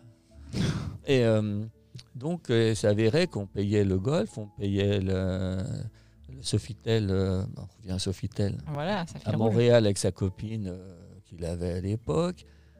On payait, on a quand même payé des vacances à, à toute sa famille à, à Las Vegas. Tous les téléphones de la, de la famille, c'était sur la société. Mais il me dit, c'est comme ça aux États-Unis. Aussi, un mois, un mois de vacances aussi en France aussi. Enfin, Et prenez du plaisir au travail, c'est important pour vous. voilà, donc moi c'est positif, je dis c'est bien. euh, voilà, un gars qui a vraiment tout compris. Quoi. Donc c'est important. et, et donc il m'a encore recruté à peu près 400-500 000 dollars la deuxième année. Et en fait, ça avançait quand j'allais là-bas. Quand j'étais pas là-bas, euh, le gars, il- il- il- il- c'était le patron de la filiale TSL. Donc il se roulait les mécaniques là-bas avec, avec l'Audi TSL. Et, euh, et donc, euh, c'était, un peu l'opposé de moi. Moi, euh, bon, je, rame et puis on gagnait des sous et lui, il les dépensait. Bon, bien quelqu'un les dépense, vous me direz. Et donc, au bout de deux ans, ben, il n'avait pas compris. quoi. C'est-à-dire, moi, je voulais un gars qui bosse, qui fasse tourner la boîte. J'ai, donné, j'ai tout donné. J'ai donné 50% de la boîte et un salaire en or. Il était mieux payé que moi. hein. Mais euh, je dis pourquoi pas. Et euh, par contre, bon, ben, mauvaise pioche, quoi. Donc c'est- un petit, un- je fais pleinement confiance aux gens. Donc euh, lui, c'était le cas, et lui, euh, il m'a mis profond. Et j'en ai eu d'autres qui m'ont mis profond aussi dans, dans ma carrière, mais ça jeu. m'empêche pas d'avoir toujours confiance.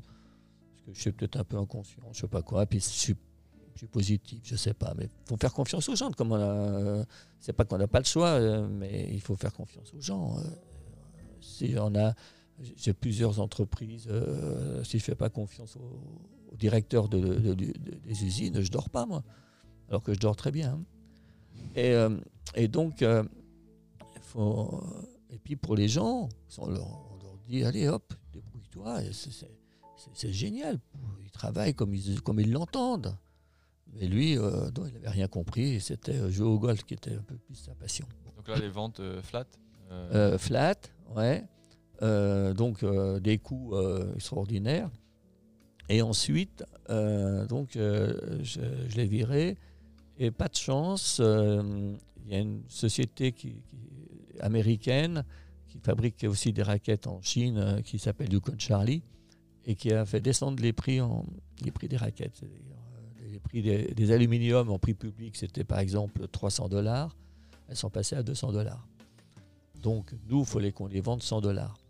Et le prix moyen n'était pas mieux que les autres, etc. Il fallait vendre la, la raquette 100, 100 dollars. Donc, on, a, on, a, on arrivait au point où on vendait les raquettes à prix coûtant. Donc, on gagnait rien, euh, rien du tout. Des parts de marché, quoi. Voilà. Et d'autre part, euh, pas de chance aussi, c'est que pour les Américains, on était les Frenchies qui étaient sur le pays, qui fabriquaient ici. Mais les raquettes américaines, c'était toujours ceux qui ont créé le marché là-bas, Tubbs et Atlas, qui avaient créé le marché, qui étaient toujours les raquettes américaines dans leur tête. Dans leur tête, ça ne changeait pas. Et là, ça restait de la raquette en aluminium pour TSL. C'était de l'aluminium. Et on vendait un petit peu de plastique à côté. Et euh, le, le- Qu'est-ce que je vais dire euh, Il, il part de, il part l'entreprise. euh, Euh, ah non, mais lui, j'ai viré donc euh, en 2000, euh, 2006. Après, j'ai pris un autre, un autre gars qui n'était pas commercial, c'était pour faire tourner la boîte. Mais quand il n'y a pas de commercial dans une boîte, au bout d'un moment, ça casse la figure. Et d'autre part, on, avait, on avait ce problème de prix de revient. Donc, le,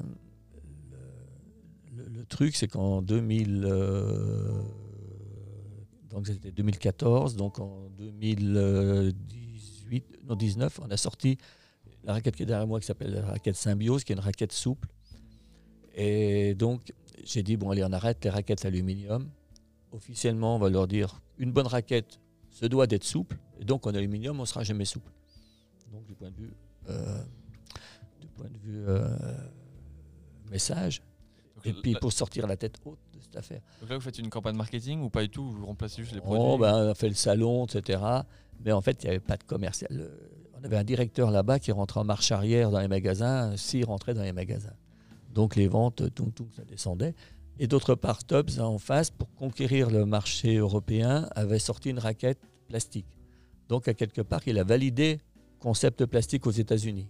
Donc, euh, ce qui nous a permis aussi de vendre un petit peu de, de, de symbiose. Et le, le- j'avais pas de commerce, j'avais pas de commercial, etc.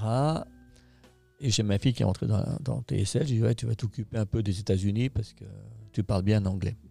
Et donc, euh, elle a trouvé euh, avec euh, ses collègues de chez Pitcher, ils avaient une agence qui tournait bien, qui, s'appelle- Sales Guy, et qui est un des commerciaux, et qui, eux, ont vraiment fait progresser les ventes de Pitcher et de Black Crow aux États-Unis. Donc, ils ont vraiment fait exploser les ventes.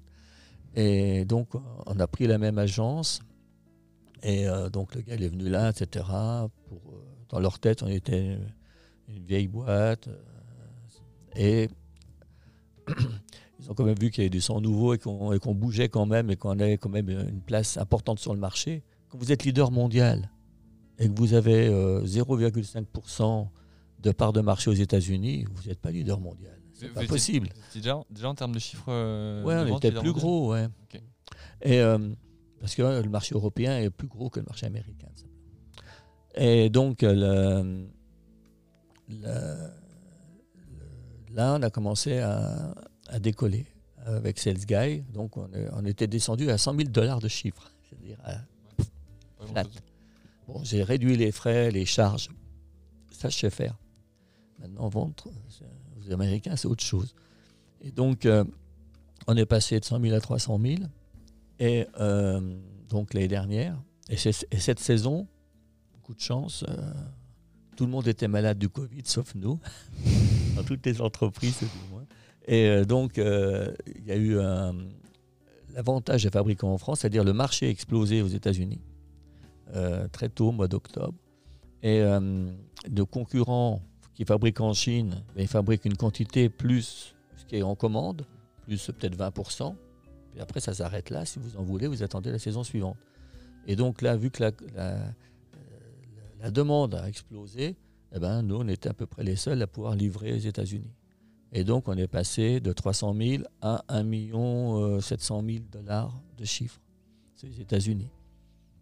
Donc là, ça y est maintenant. Et les commandes de base sont déjà 1 700 000 pour l'année prochaine. C'est-à-dire pour moi, euh, le grand bénéfice de la saison dernière, c'était enfin, on a réussi à pénétrer le marché américain et aussi canadien. Canadien, c'est plus léger, c'est plus. Mais on a quand même beaucoup augmenté au Canada aussi.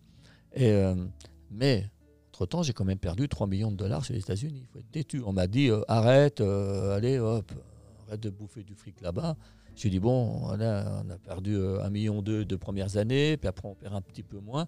Et on faisait un truc extraordinaire. Le chiffre d'affaires, il baissait, et les pertes, eh ben, elles étaient de moins en moins importantes. C'est quand même bon. Là, vous avez, mis- vous avez mis 20 ans au final pour vraiment percer le marché. Voilà, ouais. ouais. Et- On y arrive là. Ah, je suis têtu. Alors, je suis têtu, ouais, c'est aussi le côté euh, montagne aussi, euh, escalade, etc., où il faut se battre et euh, dire on va y arriver. Et, euh, c'est des challenges comme ça. C'est pas pour l'argent, la preuve, j'ai bouffé du fric, mais, euh, c'est dire tiens, allez hop, faut qu'on arrive à être, implanté aux États-Unis. C'est- pas, pas normal qu'on n'y arrive pas. Je, parlais, à une, cliente il y, a, quelques semaines elle me disait le, Savoyard, le Haut-Savoyard, c'est c'est un besogneux. C'est quelqu'un qui, qui, qui travaille. Est-ce que euh, vous avez, en prenant énormément de recul au final, est-ce que vous avez réussi à percer le marché américain grâce au- à la capacité de travail que vous avez développée alors culturellement, mais également via votre, votre école hôtelière au final euh, à, à 16-17 Ah ans? non, mais je suis un besogneux. Et, euh, et je fais dans le détail et je passe des fois du temps, etc., pour amener un rapport qui tienne la route. euh, euh, et sur les États-Unis, je suis un, je suis un bourricot, quoi. je suis un âne, mais mais- il faut y arriver. Et, euh, et euh, en France, c'est- c'est- pas toujours facile non plus. Et on dit, tiens, on fait des bâtons. On fait la diversification. Dans les années folles, on tournait bien. euh, on, a- on- on avait des, des- des- des plus grosses marges qu'aujourd'hui. Et du coup, on avait la capacité, euh, au bureau d'études, ils étaient six. Aujourd'hui, ils sont plus que deux. Et euh, le- sortait du produit, mais on a sorti des lampes frontales. Euh, pour les gens, c'était pas pour euh, éclairer la nuit, c'était pour faire de la raquette la nuit. C'est qu'on est leader sur un marché, euh, c'est facile pour nous pour vendre un produit dans lequel on est leader, pour vendre des raquettes. On voulait vendre des bâtons, nous on vendait des bâtons que l'hiver, parce que les bâtons TSL c'était associé aux raquettes. Vous prenez le catalogue du vieux campeur, il y avait les raquettes page 20 à 25, et page 26, il y avait accessoires de raquettes, bâtons TSL. Et puis à la page 150, il y avait les bâtons, et là on n'y était pas. Et euh, donc moi je vendais les bâtons que l'hiver, et mes concurrents que l'été.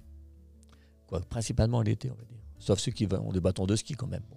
Et, et donc en, en bâton de randonnée, je m'entends. Et le- donc on, on a essayé de vendre plein de trucs, mais on était toujours, on était toujours dans le rayon raquettes. Les sacs à dos, c'était avec les raquettes, etc. Et on n'a pas réussi à se diversifier. On était toujours avec nos raquettes. On fait toujours 85% du chiffre avec les raquettes. Et donc, avec les risques qu'il y a, réchauffement climatique, avec euh, saison avec neige, sans neige, depuis 10 ans, les, saisons sont comme ça. Il y a des années avec neige, des années sans neige. On gagne, on perd, on gagne, on perd.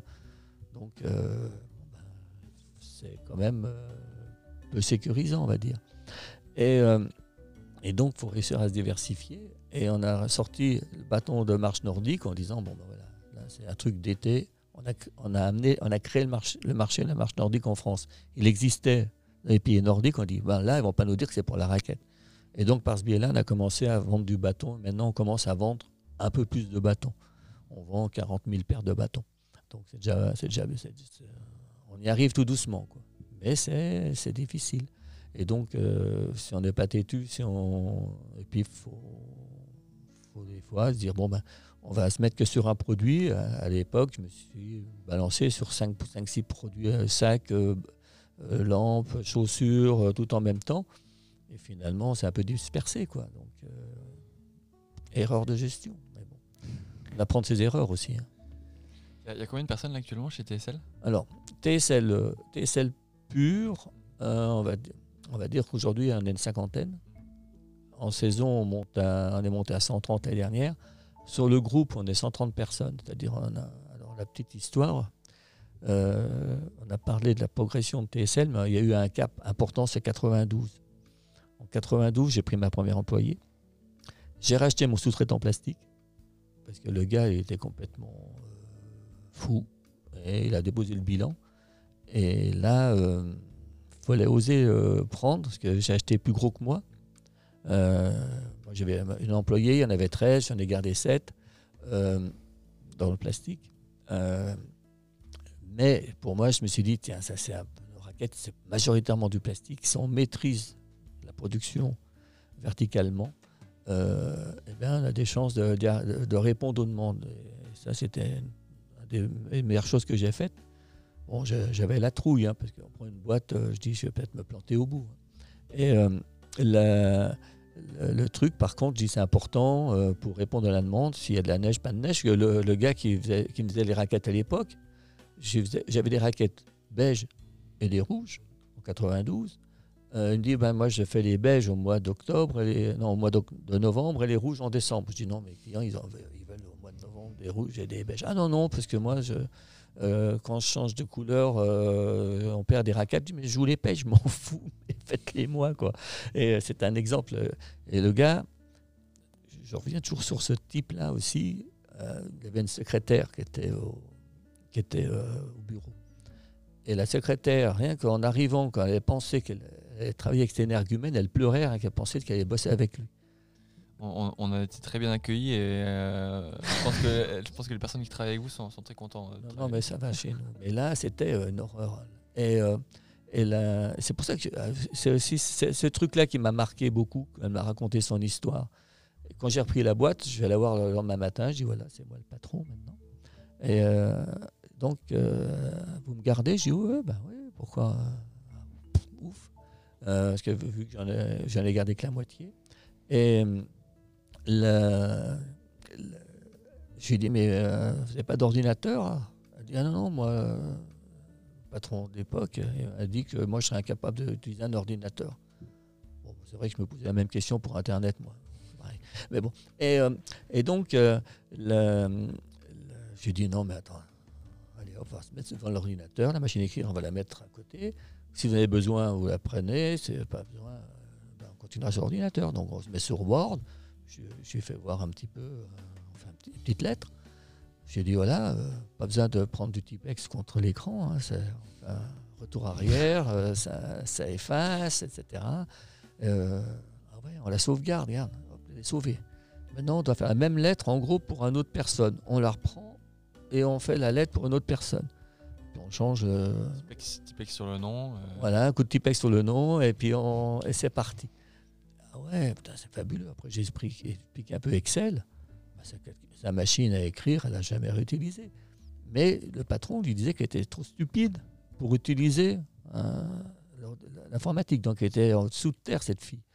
Et euh, c'est après qu'elle m'a raconté qu'elle pleurait hein, en arrivant. Donc, elle était obligée de travailler. C'était une fille mère. euh, sa gamine avait 16-18 ans. euh, C'était difficile pour elle et elle, elle tenait à son boulot. quoi. Et donc, euh, elle venait travailler, mais à contrario. Moi, je veux pas que les gens, chez moi, aient la même situation. Et pourtant, ça m'est arrivé. Ça m'est arrivé, c'est-à-dire avec un, petit chef euh, qui faisait de, l'harcèlement moral sur toutes ces filles euh, qui avaient joué au grand chef, quoi, au mauvais chef. Il y a une, question qui, me taraude. Vous, vous avez, ah, vous- avez travaillé et vous travaillez peut-être avec des, gens qui fait des grandes écoles, euh, qui sont peut-être très bons. Euh, vous avez travaillé avec des gens qui étaient des patrons chez Nike, des patrons chez vos concurrents. Ça n'a pas marché. Euh, comment aujourd'hui vous, recrutez? Comment est-ce que vous sélectionnez les bonnes personnes pour rentrer chez TSL Alors, la première employée, Cécile, hein, bon, elle n'avait pas le grand, bagage, elle avait un bac plus 2. Mais elle se rappelle de l'interview, moi je ne me rappelle pas. La question que j'ai demandé, j'ai demandé buvait du rouge. Et, euh, et donc, chacun ses critères. Et donc, c'est c'est aussi au feeling. Euh, je cherche, déjà sur le CV, je vais regarder si quelqu'un est intéressé par, euh, la, neige, par la montagne, par le truc. Si, euh, si le hobby, c'est uniquement la poésie et de lire et de je sais pas quoi. Ça- je parle pas de l'atelier, je parle de- des gens en encadrement au bureau. Après l'ingénieur, je regarderai euh, l'ingénieur euh, qui s'occupe, euh, les qui sont là-bas. c'est des, il y a un le, le- le chef de euh, bureau d'études, il est guide et moniteur de ski. C'est la passion en fait. Que vous- enfin, Et donc, je regarde d'abord, euh, c'est difficile, il faut, faut la sentir, la neige, il faut connaître. Vous voulez faire une raquette, euh, si vous ne savez pas que la neige glisse, eh ben, vous allez avoir du mal. quoi. Et donc, nous, euh, c'est sûr que on sera à Marseille en ce moment, on, parlerait de, produits. Je ferai, je ferai sans doute des palmes et des combinaisons de plongée, ou des bateaux, j'en sais rien. Et, euh, donc, euh, ce que je regarde, c'est, la globalité. Je regarde les diplômes. hein, Si, je veux un ingénieur, je vais prendre un ingénieur quand même. Mais entre plusieurs, ce qui va compter, c'est ce qui est en bas du CV, euh, ses hobbies, ses machins, ce qu'il fait à côté, etc. Et, euh, et donc, c'est ce qui compte aussi. Et je, des fois, c'est bientôt au feeling. Je vois mon bras droit en, gestion. Euh, je, je l'avais, euh, l'avais jamais vu. Je l'ai embauché. Si, je l'avais vu une fois comme ça, au bar. C'était une fille qui, euh, qui travaillait ses week-ends euh, dans, un, dans resto euh, pour, pour payer ses études. Donc elle a un bac plus 5 euh, et elle était courageuse. Et je dis, cette fille, elle a le niveau, elle est simple, elle est courageuse. Je lui dis, elle cherche du travail. Au patron du, patron du restaurant qui me dit, elle cherche du boulot. Je dis, ben, tu, euh, tu me l'envoies, puis j'ai embauché, elle est toujours là. Donc, euh, ce côté euh, qui me plaisait, c'est peut-être mon âme de d'école hôtelière ou je ne sais pas quoi. Non, mais c'est quelqu'un qui bosse. C'est une bosseuse. Alors elle, elle compte pas ses heures, hein, un peu comme moi, mais elle s'éclate au boulot. Donc euh, sans arrêt, elle, elle vient bosser le samedi, et tout, je m'arrête un peu. euh, bon. Et, euh, bon. Donc euh, je- là, avec le, avec le télétravail, elle peut bosser chez elle, ça se voit pas. Tout à l'heure, vous nous avez évoqué votre fille au sein de TSL. Et moi, je me demande la place de votre entourage dans tout votre développement, dans vos projets, dans où est-ce que vous en êtes aujourd'hui? Mon entourage et mon garde vu. Alors, euh, j'ai tout consacré. ma, seconde famille, euh, c'est TSL. Peut-être ma première famille. Euh, j'ai passé plus de temps au travail. Mais tout le monde passe plus de temps au travail que chez eux. C'est la raison pour laquelle je veux que les gens soient heureux au, boulot. Ça, c'est un principe numéro un. Mais euh, j'ai passé énormément de temps et au détriment un petit peu de la vie familiale, etc. Ça, c'est clair. Et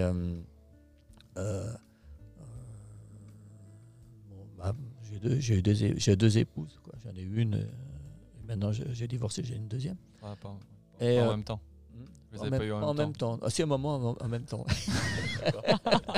Ceci explique à vrai dire, à vrai dire. Et donc, et donc euh, non mais bon, je, je suis toujours hyper pote avec la première. Et, et donc, mais elle, a- c'est- elle, elle a- elle m'a pas beaucoup vu. Et les enfants m'ont pas beaucoup vu. Euh, J'ai une fille du, deuxième mariage qui a donc euh, maintenant 12 ans, la première a 30 ans. Et euh, par exemple, avec la troisième, qui a maintenant euh, 26 ans, euh, ou 25 ans, je suis allé au ski l'année dernière avec elle. Et là, elle, elle me dit Tiens, papa, c'est la première fois qu'on skie ensemble. C'est-à-dire, j'ai jamais pris le temps de skier avec, avec ma troisième fille. Les premières, deuxièmes, j'ai dû skier peut-être 4-5 fois avec. Donc, avec la, plus petite, j'essaie d'y aller un peu plus souvent. Mais euh, je faisais que bosser. Comment le week-end, euh, ben, je bossais. Euh, donc, euh, j'allais skier avec leur mère. Je faisais que bosser. J'ai fait que bosser. Il faut, faut reconnaître. je suis un besogneux.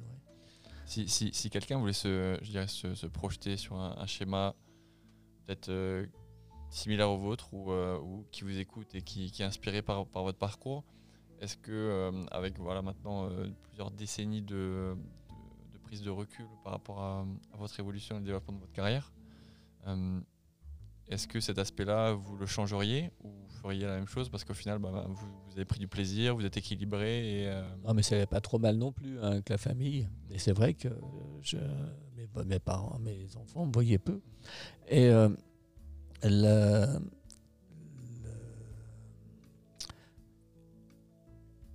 si on veut réussir, il faut quand même travailler. Et puis aussi, c'est un exemple pour le personnel. Moi, franchement, euh, je serais un peu mal à l'aise de venir euh, travailler euh, trois heures par jour et puis demander aux gens de, tirer la charrue en pleine saison. Il faut savoir que les gens, des fois en pleine saison, ils, travaillent à l'atelier, ils travaillent 10 heures à l'atelier. Euh, au volontariat, on n'oblige on n'oblige jamais personne chez nous. Mais parce qu'ils disent, il faut que la boîte avance. Mais si moi, le premier, euh, si j'arrive le dernier à la boîte et je pars le premier, ça ne peut pas fonctionner. Et donc, il faut quand même être un exemple euh, pour, pour, les gens. On ne peut pas demander aux gens ce qu'on ne fait pas soi-même. Ça, non. Et, euh, donc, euh, les gens ne l'acceptent pas. C'est parfaitement normal. Donc, euh, les- si on veut euh, y arriver, il faut quand même bosser euh, un peu plus que la moyenne. Moi, je suis peut-être un peu dans l'excès parce que je m'éclate trop au boulot. Ce n'est pas forcément un bon exemple. Mais il faut quand même être vigilant. Euh, je voyais le- aux États-Unis, pour revenir à la personne qui dirigeait les États-Unis, quand ils ont appris euh, le salaire qu'il avait quand j'ai viré, j'ai fait une réunion avec tout le monde et je- ça en a pris plein la tronche. Euh, le, les personnels, ils étaient stupéfaits. Quoi. Ils pensaient que- qu'il avait un salaire euh, normal, on va dire, ouais, moyen, euh, et qu'il n'avait pas pris tous ses avantages, euh, il n'avait pas volé la société en plus. quoi. Et donc, euh, les gens, euh, ils ne le voyaient jamais. Donc, comment vous voulez tirer une société euh, si vous n'êtes jamais là?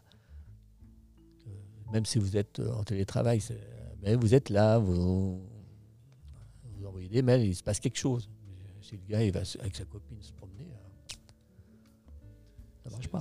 la société avance moins quoi. Ouais, ça avance moins, non. On a, on a une, une dernière question qu'on pose en, général euh, à, à- à tout le monde. Elle lui a fait peur. Euh, quel est votre, votre, je dirais, votre, votre slogan de vie Qu'est-ce qui vous, euh, vous drive euh, tous les jours? Le, le nôtre, quand même, c'est Chief sur Future. Ouais, Tu ça- vas me le dire? En, en la- en latin, ça veut dire euh, vraiment euh, être maître de son, de son destin. Ouais, non, mais ben, ouais, non, moi, le, bah, c'est faire, se faire plaisir. Puis, euh, ce qui me drive, ouais, c'est, se faire plaisir, que les gens se fassent plaisir autour de moi. Que ce soit les clients, que ce soit les- le personnel, client, l'utilisateur final, on va dire. Mais que les gens soient heureux. L'entreprise, c'est un truc où on passe beaucoup de temps. Si, on est malheureux dans l'entreprise, c'est une catastrophe. Et donc, euh, il faut que les gens euh, s'éclatent dans leur boulot au maximum même en montant sur une chaîne. Euh, chez nous, il n'y a pas de cadence. Mais sur des chaînes, ça va extrêmement vite, qu'ils se tirent la bourre entre eux et s'amusent à essayer de planter le voisin. Quoi, un peu. Et donc,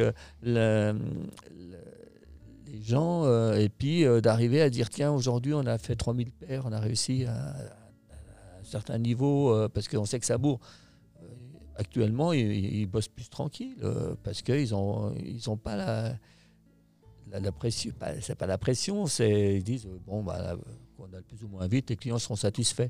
Par contre, quand il y a du boulot, ils disent bon bah faut qu'on se dépêche parce que les clients ils attendent après nous. Par exemple, quand on, fait des journées ici sur le showroom avec des clients, euh, des magasins, etc. Et après à midi, on fait un pot avec tout le personnel. Comme ça, le personnel peut parler avec les clients. Ils savent à qui ils vendent. Les clients, les magasins, je m'entends. hein. Ils savent à qui ils vendent. Et euh, ils discutent avec eux, et ils connaissent leurs besoins, etc. Et, tous les gens sont fiers de leur boîte, et ils sont heureux. Et ça, c'est hyper important qu'ils soient heureux dans leur boîte. Euh, j'ai- eu des, des moments où les gens étaient malheureux à cause d'un petit chef, une fois par exemple, euh, qui lui, euh, la première année était bien, deuxième année commençait à faire comme il voulait, troisième année vraiment comme il le pensait. Donc euh, c'était autant de Ford, Fayol un peu. Il était, plutôt 19e siècle que 20 et- 21e. Quoi. Et donc voilà, et, donc il avait des principes, pas de radio dans l'atelier alors qu'on peut la radio, je suis désolé. Euh, euh, le mercredi, euh, une jeune veuve devait amener ses enfants chez le Toubib. Non, le mercredi, on- n'amène pas les enfants. Le mercredi, on bosse, vous débrouillez. Par contre, lui, le jeudi, il allait à la chasse. hein, ça, c'est normal. Vous voyez, c'était le contraire de moi. Moi, J'aurais plutôt accompagné la dame chez le Toubib. Quoi. Enfin, bon. On, on se connaissait pas avant, de, avant aujourd'hui, avant de se parler. Euh, mais je voulais quand même vous remercier en fait. euh, parce que euh, sans le savoir, euh, vous avez été euh, les, les 3-4 heures d'oxygène euh, que euh, euh, je m'autorisais par semaine euh, pendant le lancement en fait, euh, de votre entreprise euh, en, en 2019. Euh, et du coup, en fait, je vous ai, je vous ai ramené ma paire de raquettes. Ah, je crois que c'était une bouteille. non, mais s'il avait Ma- su. Ma, paire de, de raquettes TSL et je vous avouerai que euh, j'ai jamais demandé d'autographe à personne. Ah. Euh, mais euh, je pense qu'il faut en fait que vous, euh, vous signez au moins la housse parce que c'est la hausse. Oui, c'est, euh, quand même. Là, vous l'avez acheté chez Decathlon. Ouais, tout à fait, tout à fait. mais j'ai- entendu dire que vous allez commencer le B2C, donc on, on va s'arranger après.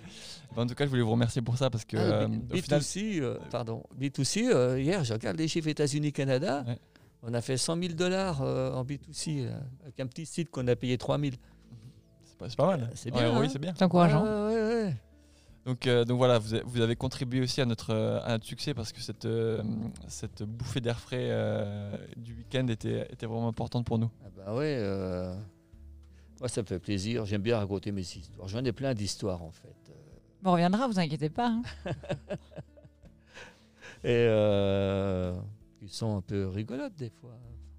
Un- Une des, une des plus euh, sympas que je raconte. Je ne vais pas raconter, il faut que je la place quand même. Ouais, bien sûr. Et, euh,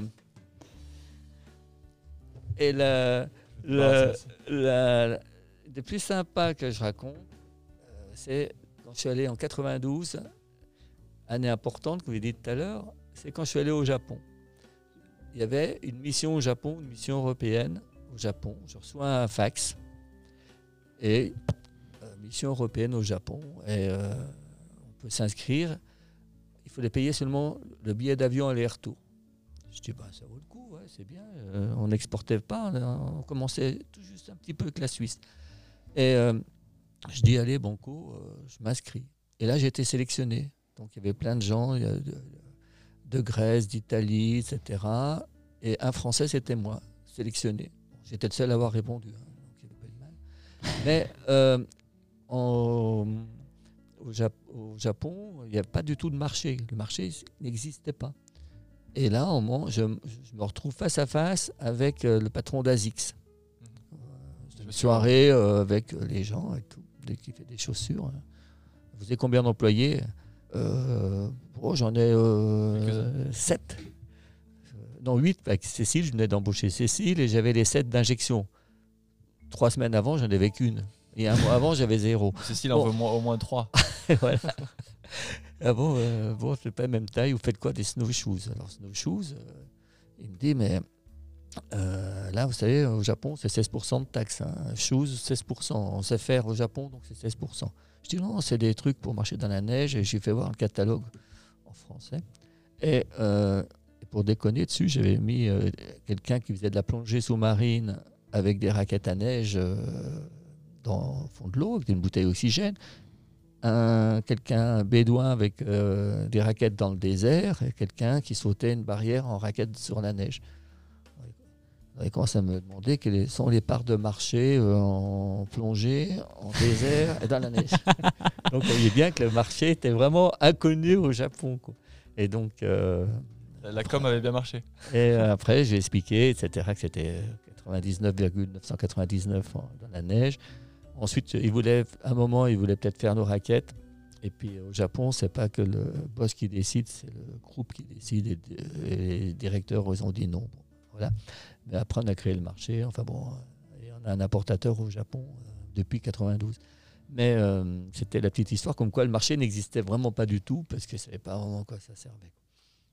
Ah, C'est effectivement super important au final d'être pédagogue parce que dans, sa com, ça peut être potentiellement euh, impa- impacter négativement le, le marché. Quoi, Eh ben, notre, notre premier catalogue euh, qu'on avait fait en couleur, euh, on l'avait fait avec Candide Tovex et sa sœur pour sortir la, la raquette un peu plus petite. Et donc, tout de suite, les gens l'année suivante disent Ah, c'est des trucs pour les enfants.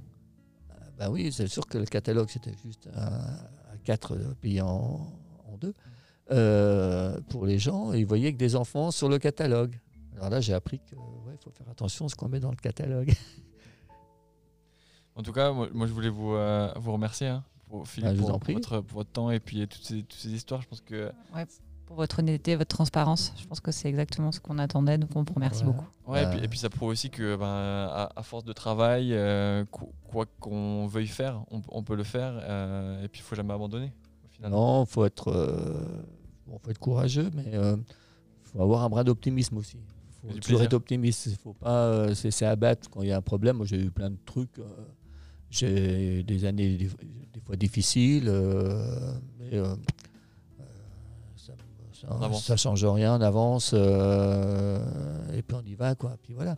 Faut rester optimiste. Faut pas, si on est pessimiste, vous allez voir une banque et vous êtes comme ça. Ça va mal Ça va marcher. c'est mort. Mm. Par contre, euh, si ça va très mal, vous dites euh, ouais, ça va aller bien demain, en expliquant pourquoi, le pourquoi du comment. Parce que si vous dites ça va aller bien demain, ah ouais, et pourquoi? Ah bah, je ne sais pas préparer la réponse.